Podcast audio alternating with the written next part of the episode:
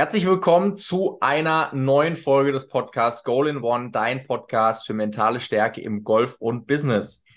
Ich darf heute wieder einen alten, neuen Gast bei mir im Podcast begrüßen.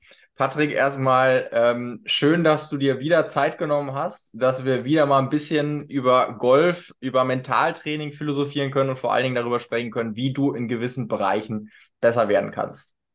Ja, und das Schöne ist ja, du hast mich gleich ermahnt, das soll eine kurze Folge werden. Ähm, deshalb, äh, liebe Podcast-Zuhörer, ich gebe mir Mühe, dass es diesmal nicht ausartet, dass wir, was haben wir gesagt, eine halbe Stunde ungefähr versuchen wir das äh, abzufrühstücken hier. Wir haben uns die Fragen aufgeschrieben und nochmal, ich verspreche es, Yannick, ich mache das kurz und schmerzlos. Oh, ich bin gespannt. Ich bin gespannt, ob wir das hinkriegen. Wir haben ja, Patrick, ein paar Fragen über Social Media bekommen, die wir gerne heute Abend beantworten wollen. Und zwar nehmen wir nicht nur einen Podcast jetzt ähm, im Goal in One Podcast auf, sondern wir nehmen auch einen Podcast äh, beziehungsweise eine Folge bei Patrick auf und werden die Fragen entsprechend ausblitten. Patrick, soll ich mal so ein bisschen ähm, drüber quatschen, was wir für Fragen bekommen haben? Ich glaube, dass die Leute sich schon mal darauf einstellen können, was wir jetzt alles gleich erzählen werden. Äh, hau einmal kurz alle Fragen raus. Äh, wichtig, liebe Zuhörer, wir werden die aufteilen, wie es Janne gesagt hat. Ähm, das heißt, wir werden das ein bisschen splitten. Wir werden irgendwann sagen, Cut, super, vielen Dank. Und ab jetzt geht es im anderen Podcast weiter. Deshalb, wenn du wirklich alle Fragen beantwortet haben möchtest, musst du dir natürlich auch die andere Folge bei meinem Account anhören. Absolut, absolut. Und wie immer, Patrick, haben wir natürlich am Ende vom Podcast auch nochmal so eins, zwei Announcements, was wir ansonsten noch äh, dieses Jahr, beziehungsweise vielleicht auch nächstes Jahr vorhaben, ähm, wo der ein oder andere Zuhörer natürlich sehr gerne dabei sein kann. Jetzt aber zurück zu den Fragen, die wir von verschiedenen ähm, Social-Media-Kanälen bekommen haben. Und zwar die erste, und ich finde, das ist wahrscheinlich sogar eine richtig, richtig spannende Frage. Wie bereite ich mich auf die Clubmeisterschaften vor. Dann fand ich auch super, da ist jemand direkt ins Eingemachte gegangen, hat gesagt, nee, ich will mich nicht darauf vorbereiten, sondern ich will die Clubmeisterschaften gewinnen. Also wie gewinne ich die Clubmeisterschaften? Da schauen wir mal, ob wir das entsprechend beantworten können. Wie verhalte ich mich, wenn es ernst wird? Könnte ja auch irgendwie eine Clubmeisterschaft sein, denke ich mal, Patrick. Das ist irgendwie eine Situation, die passieren könnte, ja. Das ist eine Situation, die kommen könnte auf jeden Fall. Ähm, spannende Frage, ab wann brauche ich einen Mentalcoach? Ich gebe mir größte Mühe, das äh, ähm, wahrheitsgemäß und kompetent wie möglich zu beantworten. Wie oft sollte man eine Trainerstunde nehmen? Auch ganz, ganz spannend. Ich glaube, da geht die Schere auch sehr weit auseinander. Techniktraining, Umstellung während der Saison, glaube ich, auch ein sehr, sehr spannendes Thema. Ähm, Inwieweit ist das sinnvoll und was ist zu viel? Auch darüber werden wir entweder hier in dem Podcast oder dann in Patricks Podcast sprechen. Und eine Frage, die, glaube ich, zum Ende hin ganz lustig sein könnte. Brauche ich denn eine Lobwedge? Ich freue mich schon drauf, wenn wir darüber sprechen äh, können. Das heißt, wir müssen Gas geben, damit wir jeweils unter 30 Minuten bleiben, um dann noch ausführlich über das Thema Lobwett sprechen zu können. Dass wir danach Zuschauerpost kriegen, äh, wo es dann heißt, um Gottes Willen seid ihr des Wahnsinns. Ganz genau, ganz genau. Patrick, ich würde gerne anfangen mit einer Frage, die ich ähm, wahnsinnig spannend finde. Und zwar, das ist, glaube ich, so das Highlight von jedem Golfer, jedem Turniergolfer in der Saison, die Clubmeisterschaft. Und wie es ja so ist, ich habe irgendwie einen Zählspielmodus, ich kann nicht mehr Stableford spielen, ähm, dann ist es ein Turnier, das ist mir wichtig, ich möchte gut spielen. Wie kann ich mich denn jetzt darauf bestmöglich vorbereiten? Und vielleicht auch die andere Frage gleich mit rein. Wie gebe ich mir denn die beste Chance, das Ding zu gewinnen? Uh, puh, gute Frage. Äh, spannende Frage. Also lieber, ähm, ja, lieber Follower, der das hier geschrieben hat, erstmal Daumen sind gedrückt natürlich, ähm, dass das was wird mit dieser Clubmeisterschaft. Ähm, man müsste es so ein bisschen unterteilen. Also wenn du jetzt jemand bist, der jetzt nur mitspielen will, ja, es gibt ja auch, es gibt Leute, die einfach mitspielen bei den Clubmeisterschaften. Da würde ich die Messlatte erstmal gar nicht so hochsetzen und auch dieses Vorbereiten auch gar nicht so krass thematisieren, sondern ich würde einfach versuchen, mich im Vorfeld, wahrscheinlich so drei, vier Wochen im Vorfeld, immer am Wochenende eine Tea Time zu buchen und schon mal Zählspiel zu spielen, weil das wird der größte Stressfaktor sein. Also da kann dein Flight noch so toll sein, da kann das Wetter noch so schön sein. Zählspielmodus wird das Stressige sein. Und sofern du keinen Maximum-Score hast, also in der Turnierausschreibung, weiß ich gar nicht, wie es in den Clubmeisterschaften ist, bin ich ganz ehrlich. Es äh, ist lange her, dass ich mal eine gespielt habe, so als Golf-Professional. Ähm, wenn du keinen Maximum-Score hast, dann ist das halt schon stressig für so einen Handicap 18er. Ja, weil so ein ja. Handicap 18er, sind wir realistisch, der spielt gerne eine Clubmeisterschaft mit, spielt, sagen wir, unter Stableford-Bedingungen so 20, 21 über, dann hat er gepuffert, ja, dann ist alles fein. Aber bei dem Score ist natürlich vielleicht auch mal ein Strich dabei. Ja, also wo er dann einfach aufhebt, ja gut, mache ich ja null Punkte, am nächsten Noch mache ich mal zwei mehr und dann bin ich wieder im Schnitt drin.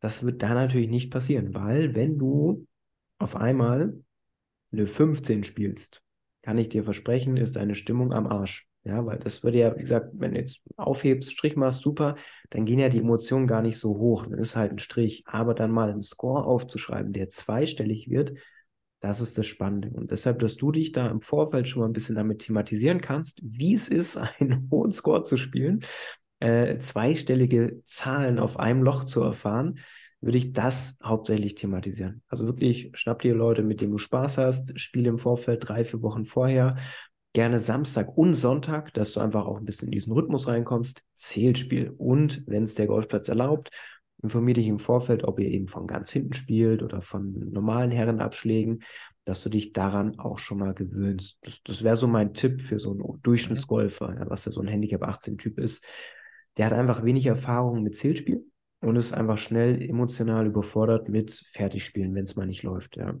ja. Wenn du jetzt oh, ähm, um den Sieg mitspielen willst, und das ist jetzt, glaube ich, ein bisschen interessanter für den einen oder anderen Zuhörer, dann würde ich mit deinem Golftrainer oder deiner Golftrainerin im Vorfeld einfach schon mal auch verschiedene Schläge versuchen auszuprobieren. Also im Sinne von, ähm, was ist denn so mein ähm, Eröffnungsschlag, also welcher Schlag funktioniert immer von der T-Box. Als Beispiel, bei mir ist es so, wenn ich gar nichts treffe, was ganz selten natürlich passiert, dann funktioniert immer so ein Stinger, so ein Tiger-Stinger von früher. Dann nehme ich immer meine Eisen 3, pack den Ball ein bisschen weiter rechts von der Mitte, Gewicht ein bisschen links, kürzer greifen und dann habe ich immer so einen Schlag, der geht, wenn er total ist, so 220 oder 210 damit komme ich über jeden Golfplatz. Das heißt also, ich brauche schon mal einen Schlag, der vom Abschlag irgendwie immer funktioniert unter Druck. Und es kann, wie gesagt, etwas sein, wo du so einen Stinger machst oder so ein Hybrid einfach nur nach vorne schubst, was auch immer, aber bespreche mit deinem Golftrainer, Golftrainerin einen Eröffnungsschlag, der immer funktioniert. Wenn du ähm, das erarbeitet hast, ist es schon mal die halbe Miete, weil das nimmt dir wahnsinnig viel Stress weg, wenn du weißt, egal was passiert, das Ding findet irgendwie das Fairway.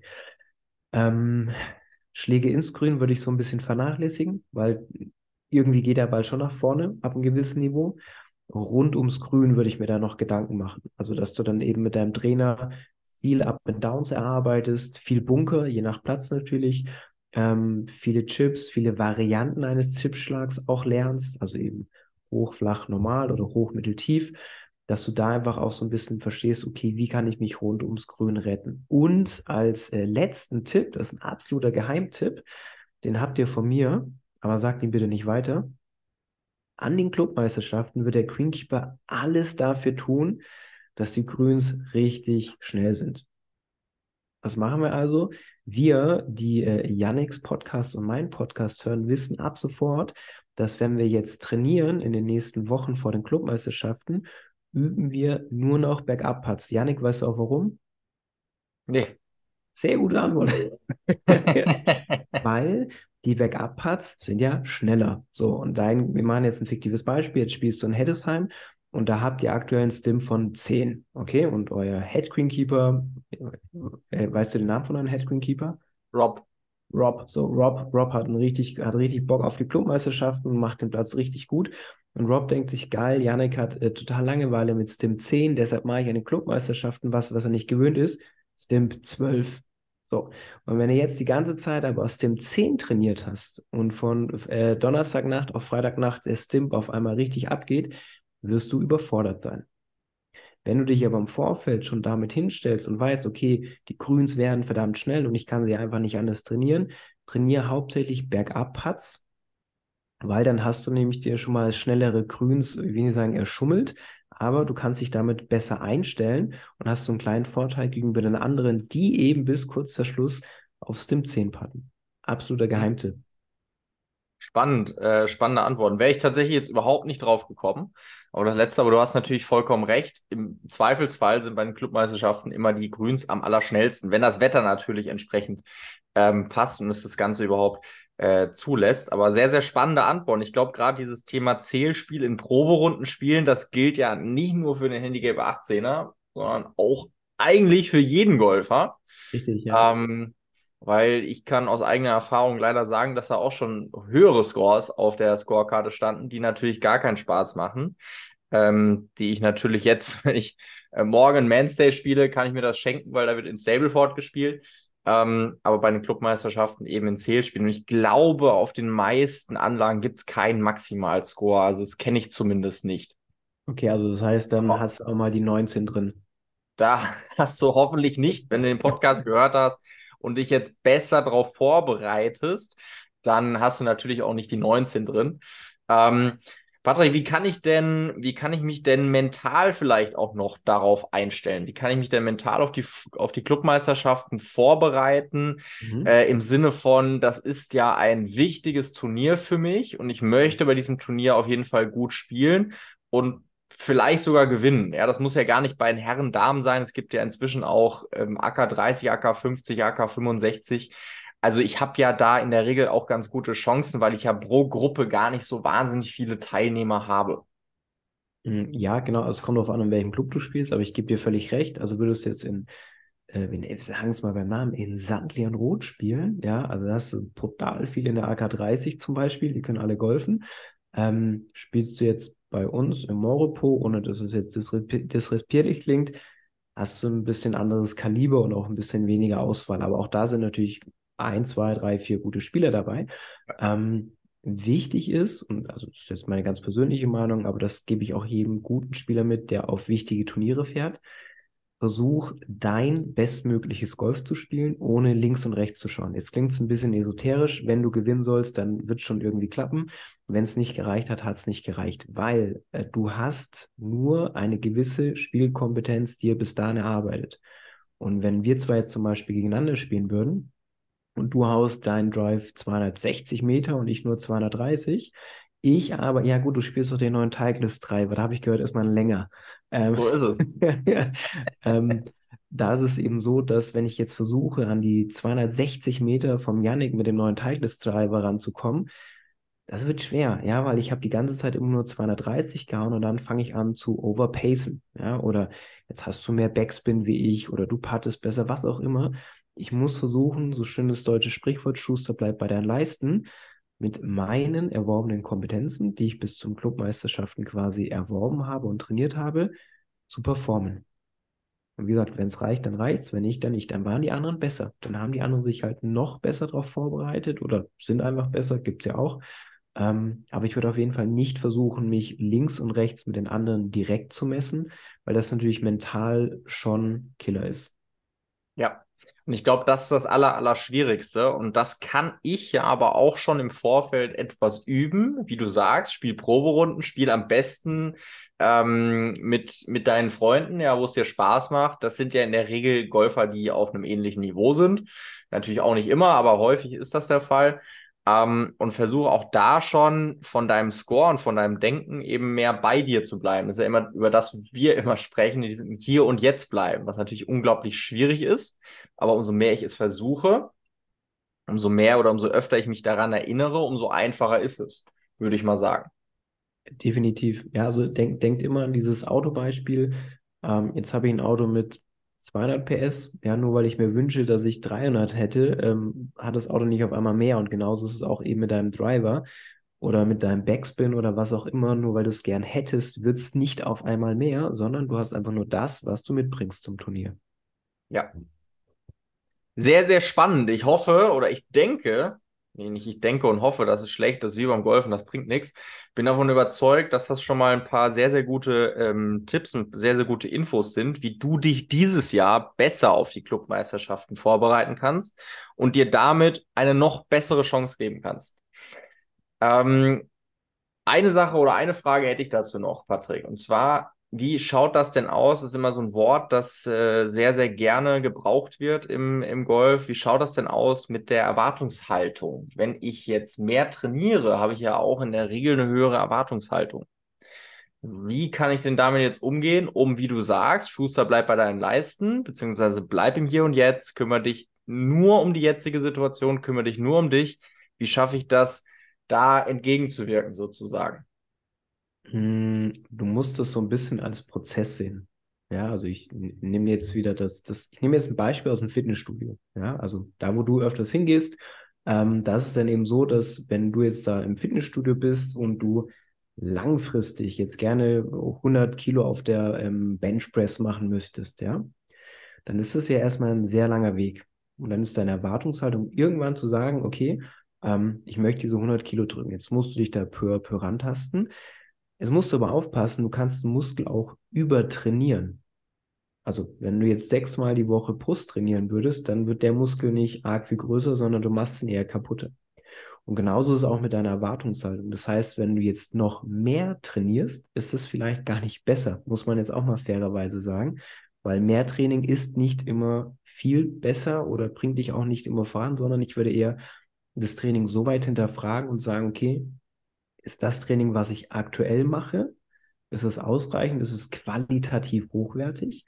Und dadurch, dass ich ja ein Freund von, von Messen bin, also von Daten messen und, und, und, und, und, kann ich dann auch herausfinden, okay, wenn ich jetzt zum Beispiel, ähm, gut, ich sage den Namen jetzt nicht gern, wenn du jetzt einen Trackman Combine Test zum Beispiel machst, ja, und du weißt, okay, ich habe jetzt irgendwie im Schnitt 75 Punkte, dann kann meine Erwartungshaltung auch relativ hoch sein.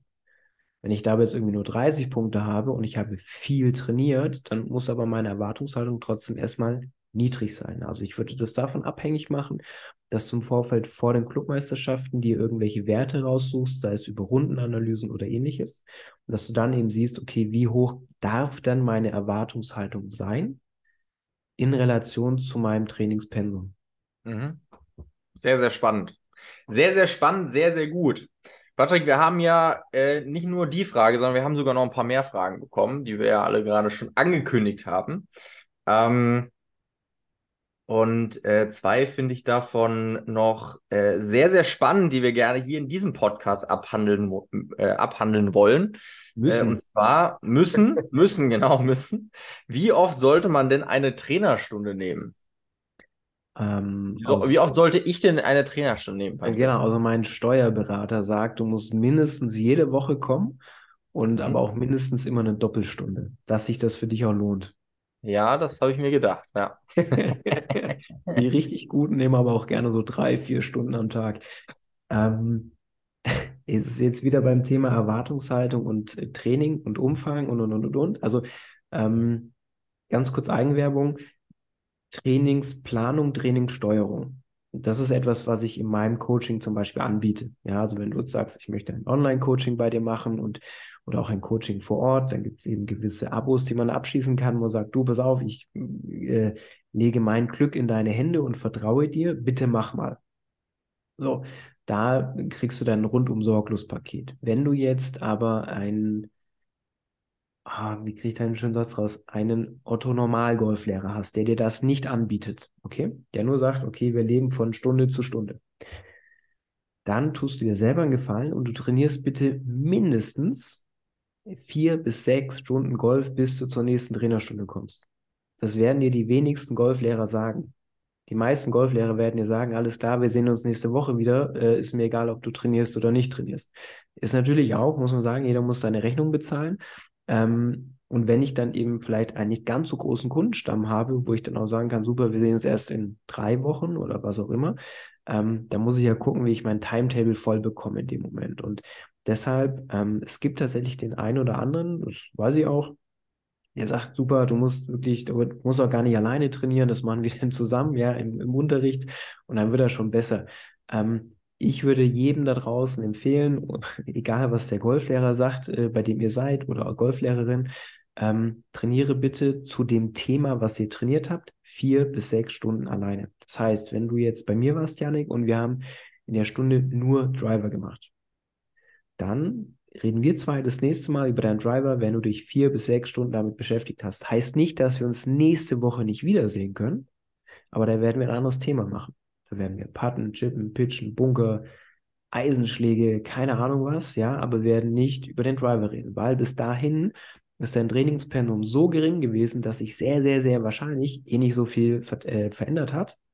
Und ich werde dir nicht großartig was Neues erzählen können. Ich werde dir vielleicht sagen, ja, das geht in die richtige Richtung oder ähm, es hat sich ein bisschen was verändert, aber es wird nicht so dramatisch sein, dass da wirklich was Neues passiert ist. Und ähm, da würde ich dir das Geld aus der Tasche ziehen, wenn ich sage, okay, komm bitte nächste Woche wieder, wir machen dann wieder den Driver und wieder den Driver.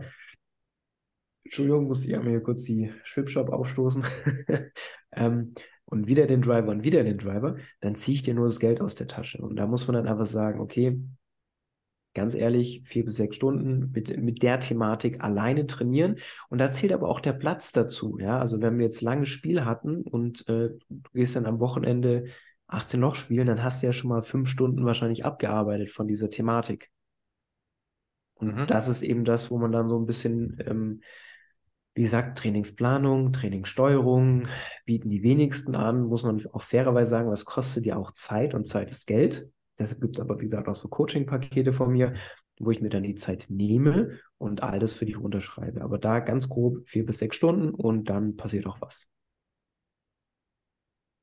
Das ist ähm, sehr, sehr ehrlich. Leider ja. Ja, das ist, das ist sehr, sehr ehrlich und äh, würde ich jetzt als nicht Golftrainer, sondern als Golfspieler, als, als, als Mentaltrainer zu 1000 Prozent unterschreiben.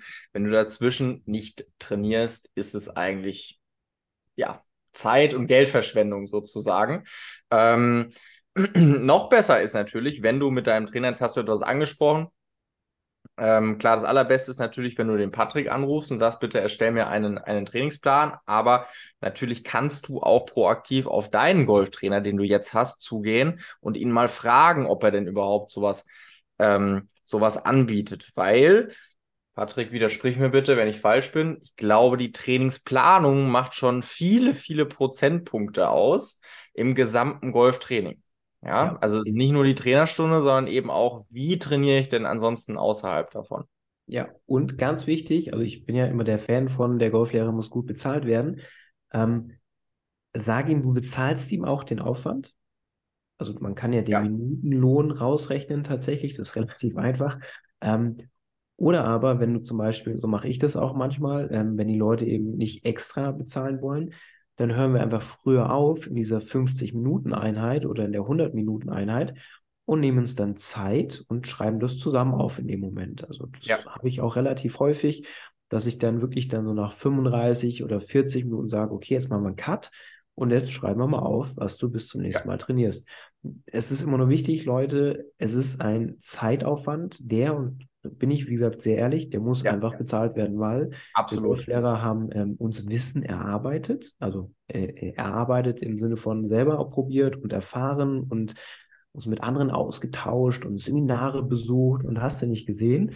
Und ähm, ist ja wie bei dir, Yannick, ja, also du hast ja auch nicht gesagt, so jetzt stehe ich morgens auf und bin Mentaltrainer, Diplom-Mentaltrainer, sondern du hast ja erstmal investiert, Zeit und Geld. Ja. ja, und das muss ja dann irgendwo auch gewertschätzt werden. Und deshalb, wie gesagt, falls euer Trainer das nicht anbietet, fragt ihm, sagt aber auch, auch gleich, ich bezahle dir auch den Aufwand dafür. Dann ist nämlich beiden Seiten geholfen. Ja, das äh, kann ich nur so unterschreiben. Sehr gut. Patrick, äh, ich gucke gerade auf die Uhr. Es wird auf jeden Fall eine ganz enge Kiste, aber wir geben alles. Ähm, Techniktraining und Umstellung während der Saison, beziehungsweise Umstellung der Technik während der Saison. Mhm. Wie gehst du als sehr, sehr guter Golftrainer da mit deinen Schülern um? Ähm, ich sage jetzt was sehr, ähm, wieder etwas, was, wo, wo nicht jeder Ja sagen wird. Ja, das ist aber auch gar nicht schlimm, das finde ich super so. ähm, weil ich tatsächlich dieses Jahr mit einem Spieler aus einem anderen Club, also den musste ich so mitbetreuen, mehr oder weniger, und war aber nicht sein Heimtrainer. Ähm, der Heimtrainer war der Chef, alles gut, und ich habe da so ein bisschen zugearbeitet. Ähm, und der Heimtrainer hat darauf bestanden, alles klar, jetzt ist März, jetzt machen wir nichts mehr an der Technik. Wir überleben jetzt bis Oktober, dann ist die Saison rum. Und das Ding ist ja, das wurde auch sehr, sehr lange so gelehrt. Also das muss man wirklich sagen. Also es gab dann so, wenn du im DGV und der PGA bist und du machst so Prüfungen, CBA-Trainer und wie sie alle heißen, ähm, gab es dann quasi Periodisierung. Also jetzt sind sie in der und der Phase des äh, Kalenderjahres und da ist irgendwie Turnier und ne, was machen sie jetzt? Und wenn du da dann zum Beispiel teilweise in die Technik reingegangen bist, bist du durchgefallen. Was natürlich erstmal krass ist, weil äh, sei mir nicht böse, aber kein Spieler der Welt ist so gut, dass er von März bis Oktober erlebt, ohne, überlebt, ohne einen Technikeingriff. Ja. Ähm, und das habe ich irgendwann auch zum Glück verstanden, dass es, sorry für das Wort, Bullshit ist. Ähm, geht nicht. Keine Chance. Ja, also du kannst vielleicht ein bisschen fixen, aber wenn der arme Kerl, und so war es dann auch, halt im, im März dann schon gleich kacke startet und auch seinen Schwung verliert und der Heimtrainer sagt, nö, das fassen wir nicht an, erst wieder im Oktober. Boah, krasse Saison, ja, also vielen Dank dafür und dafür bezahle ich noch Geld. Ähm, nein, du musst gucken, du musst periodisieren und sagen, okay, was sind meine Highlights? Und du hast vielleicht zwei richtig krasse Highlights im Jahr, vielleicht drei, wenn du sehr früh startest und sehr spät in die Saison hineingehst. Nicht mehr, nicht weniger. Und alles andere könntest du dann unterteilen in ähm, Performance-Turniere und Erfahrungsturniere. Also wo du halt hinreist, um Erfahrungen zu sammeln. Und wenn du so ein Erfahrungsturnier hast und es ist relativ cool, dann kannst du auch vorher mal umstellen, ja, und mal was Neues ausprobieren unter Druck. Ähm, und deshalb, wenn ihr gute Spieler seid, und ich rede jetzt hier wirklich von, ihr spielt eine Rangliste mit, ihr spielt mal nationale, internationale Turniere mit und und und und und, seid mir nicht böse, der Schwung muss angepackt werden. Also wenn, wenn ihr da ein halbes Jahr ohne Technikkorrektur und nur mit Kompensation Golf spielt, das wird nicht zu viel führen. Also vor allem auch im Entwicklungsprozess nicht. Deshalb, die guten Spieler würde ich ähm, unter Vorbehalt anpacken, sofern kein Performance-Turnier stattfindet, also kein Highlight stattfindet. Sofern ein ähm, Erfahrungsturnier stattfindet, würde ich auf jeden Fall reingrätschen und etwas verändern wenn du ein Otto-Normalgolfer bist, und das sind ja die meisten, die hier zuhören, würde ich behaupten, ja. ähm, da, und auch hier seid mir nicht böse, spielt es für euch absolut keine Rolle. Da kann man das ganze Jahr über reinkrätschen und das Ding umbauen, weil ähm, ihr möchtet am Jahresende nicht Weltmeister äh, sein, sondern ihr wollt maximal einen Monatsbecher gewinnen. Auch das klingt wieder sehr negativ, so ist es nicht gemeint. Ähm, das einzige Highlight, würde ich behaupten, sind meistens die Clubmeisterschaften. Und wenn es vor den Clubmeisterschaften gerade schief geht, würde ich fixen und kompensieren. Und ansonsten würde ich aber das ganze Jahr über schon sehr an der Technik schleifen. Ja, ja. Ähm, würdest du trotzdem sagen, dass du intensiver oder gravierendere Änderungen im Winter vornimmst und im Sommer leichtere Änderungen? Oder sagst du, es ist, es ist ähm, einfach egal? Wenn wir von einem Otto-Normalgolfer reden, der auch im Winter trainiert, das ist so die Gut, das setze ich noch voraus.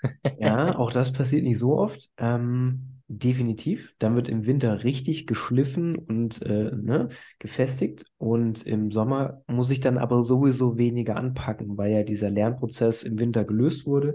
Ähm, und der, das ganze Ding natürlich für den Sommer aufgebaut wurde. Wenn ja. ich jetzt aber, ich nenne es immer ganz liebevoll, so einen Touristen habe, der quasi im Oktober sagt, ja, das ist mir jetzt zu nass und ich bin dann im April wieder da, da muss ich halt das Ganze, den ganzen ja, Sommer über schon immer mit einer Brechstange ran und schon eher ähm, härter abschleifen. Ähm, deshalb, ja, die zwei Antworten. Also der Tourist, ja. auch den meine ich ganz liebevoll, den musst du das ganze Jahr über betüdeln mit irgendwelchen ja. krassen Schwungideen. Und der, der aber den Winter über gearbeitet hat, da reichen eher dann immer so Nuancen im Sommer. Ja, ja.